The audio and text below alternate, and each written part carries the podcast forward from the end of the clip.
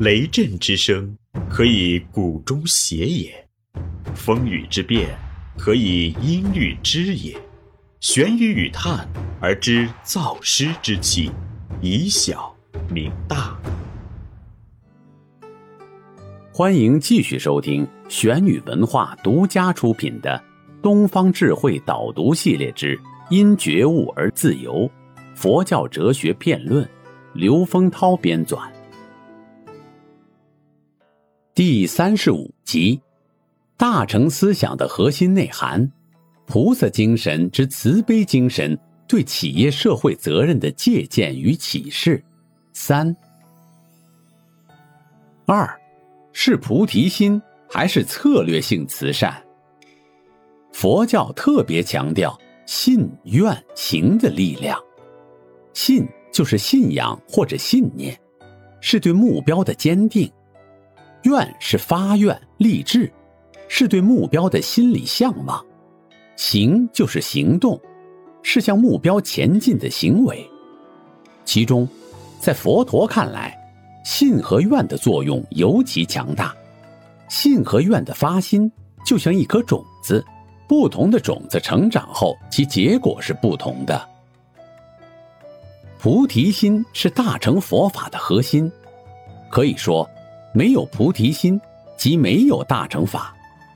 尽管修禅、修慧、修密，做慈善事业，了生脱死，若不能与菩提心相应。那一切功果不落小乘，便同凡夫外道。因此，如想成佛度众生，就必须发菩提心。发了菩提心，便等于种下种子。经一番时日，遇适当机缘，自然可以抽芽开花，结丰硕的果实。不但植入大城市如此，就是回小向大。也还是发菩提心的功德，如《法华经》所说，舍利弗等声闻弟子，起始只打算修学小乘法，但后来都能回小向大。关于此中原因，经里用巧妙的譬喻说：有一个穷人，在富有的朋友家中，当他饮得醺醉的时候，有人将一颗无价宝珠暗藏在他褴褛的上衣里。其后，他仍过着潦倒的生活。有人告诉他说：“你身上原有无价之宝，为何弄得这般穷苦？”易经指出，这位穷汉就变成了富翁。这无价宝珠就譬如菩提心。舍利弗他们过去生中已发过菩提心，只因烦恼迷惑，历多生多劫的轮回生死。而把自身的大宝遗忘，反而希求声闻小法，但一经佛陀点出，即能不失本心，立刻转入大教。又经里说，发过菩提心的众生，即使十九遗忘而误入歧途，造作种种罪业，堕恶道中，也会比其他受罪者好得多。因为，第一，他所感受的痛楚。较为轻微。第二，他的受报时间较短，易于出离苦道。菩提心却如金刚宝石一般，完整者固然昂贵，即零星碎屑也同样值钱。所以，学佛者就怕不发菩提心，不发菩提心，一切大成功德便都无从升起。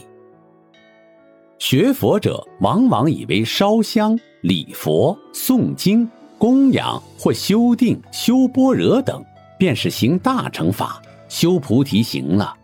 不知就是禅定、般若，也还是共世间通小乘之法呢。这如世间外道，也能修得四禅八定，而小乘行人则一定修发般若，以了生死。禅定为五成共法，般若为三成共学。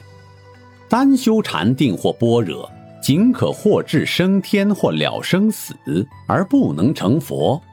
若欲成佛，必发菩提心，有菩提心做根本，修禅即成大成禅。修慧即成大成慧，一切皆是佛道资粮。总之，菩提心就是大乘法种。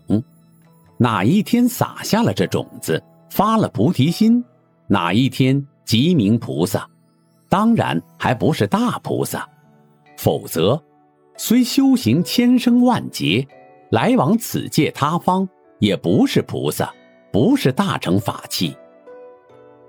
菩提心的发起具备两个内涵，一方面是广泛利益众生，一方面是追求无上佛果。对于大多数学佛者来说，可能首先想到的是我要成佛，然后为了成就佛果而去利益众生。也就是说，度众生是为了我的成佛，所以菩萨在利益众生的过程中。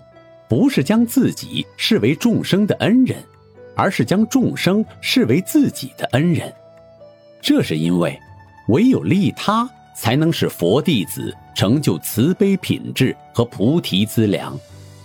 普贤行愿品有：一切众生而为树根，诸佛菩萨而为华果，以智慧水饶益众生，方能成就诸佛菩萨智慧华果。明确指出了佛菩萨和众生的关系，以众生作为成就慈悲的重要增上缘。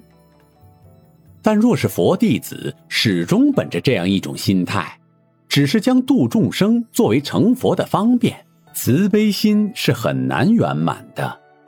因为佛弟子的目标在于我要成佛，有这个我在，很难保证在度化众生时是纯粹的利他心。甚至还会有利用众生之嫌。另一种观点则是，为利有情愿成佛，也就是说，修行不是以成佛为目的，只是为了更好的度化众生。当佛弟子这样发心时，佛菩萨的品质在佛弟子的生命中已经产生作用，佛弟子当下就和佛菩萨无二无别了。这也就是《华严经》所讲的“出发心即成正觉”。换句话说，修行的开始和最终结果在本质上没有区别。这里是玄宇文化东方智慧导读系列之“因觉悟而自由”佛教哲学辩论。思而变，知而行。以小明大，可知天下。